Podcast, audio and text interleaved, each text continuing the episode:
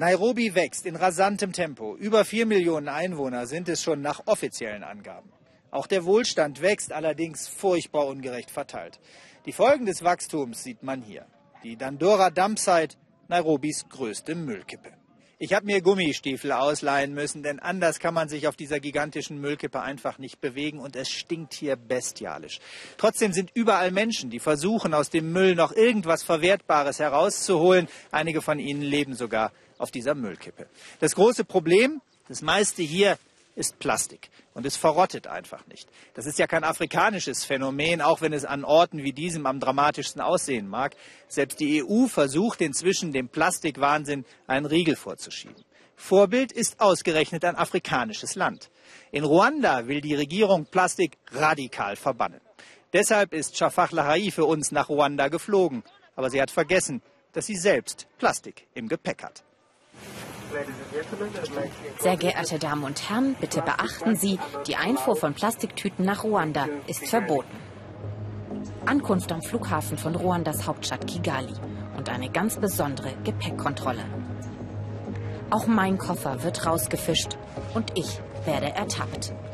Beim illegalen Schmuggel einer Plastiktüte. Die seien in Ruanda schon seit fünf Jahren verboten, erklärt mir ein Mitarbeiter der staatlichen Umweltbehörde. Für einen kleinen Aufpreis landen meine Badelatschen jetzt in einem Jutesäckchen. Auch andere Passagiere sind überrascht.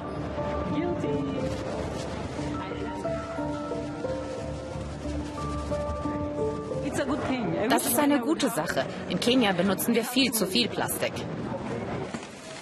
Ruanda meint es ernst. Und wenn diese Regierung es mit etwas ernst meint, dann wird es mit strengen Regeln durchgesetzt. Die Hauptstadt Kigali gilt als sauberste Stadt Afrikas. Die Straßen sehen aus wie geleckt. Wer Müll auf den Boden wirft, muss Strafe zahlen. Es wird gefegt, immer und überall. Haltet Kigali sauber, keep Kigali clean, liest man an jeder Straßenecke. Sogar der Rasen wird in Handarbeit penibel getrimmt. Kigali ist fast so sauber wie die Schweiz. Wir sind an der Grenze zum Nachbarland Uganda. Hunderte von LKWs und Busse mit Fahrgästen aus ganz Ostafrika fahren hier täglich entlang. Und keiner soll der Umweltbehörde entwischen.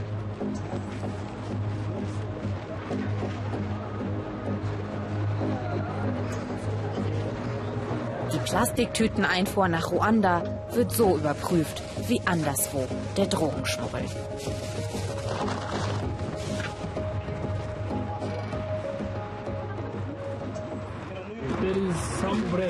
Dieses Toastbrot darf so nicht nach Ruanda eingeführt werden.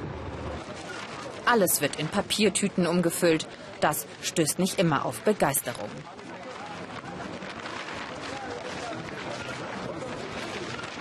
Was soll man machen? So sind die Gesetze hier. Aber es ist ja gut für die Umwelt. Und gut für die Papiertütenverkäufer.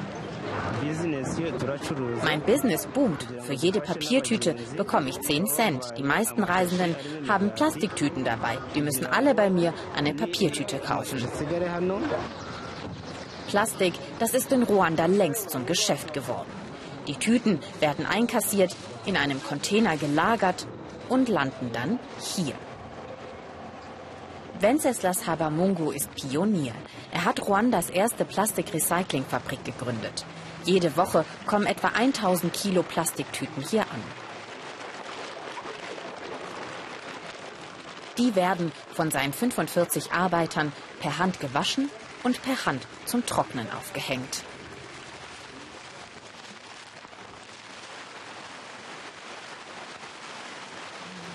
Dafür bräuchte man in Ruanda keine Maschinen, erklärt mir Wenceslas Habamungu.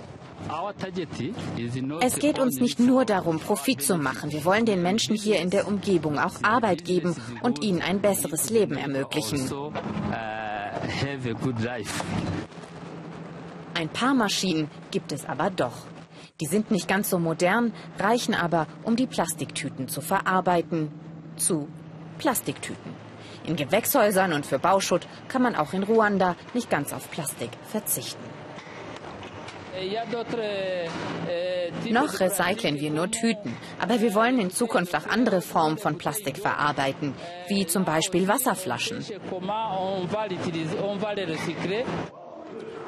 Umweltbewusstsein, das hat die Regierung sogar auf den Lehrplan geschrieben. Schon früh bekommen aufstrebende Ruandesen eingeimpft, wie schädlich die Tüte aus Polyethylen sein kann.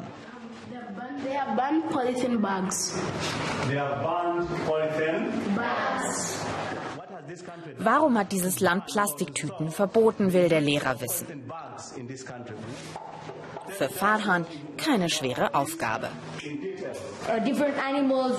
Viele Tiere haben die Tüten gefressen und das hat ihre inneren Organe zerstört. Manche sind ausgestorben. Weil Menschen die Tüten verbrennen, kommt es zur globalen Erderwärmung. Dadurch schmilzt das Eis im Atlantik und viele Eisbären und Pinguine verlieren ihr Zuhause. Umweltthemen spannend wie ein Krimi. Wenn jeder Fünfte in Ruanda auf Plastik verzichten würde, könnten wir eine Million Euro sparen, jede Woche.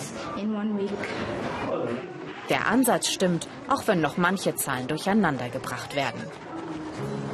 Ruanda gilt als aufstrebende Wirtschaftsnation, mit harter Hand regiert, oft auf Kosten der Demokratie.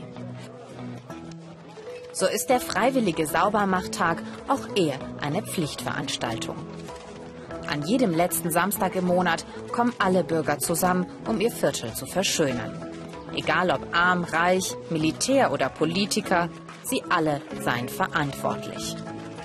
Solche Maßnahmen seien es, sagt die Chefin der Umweltbehörde Rosmukan Komeye, die Ruandas Entwicklung blühen lassen würden.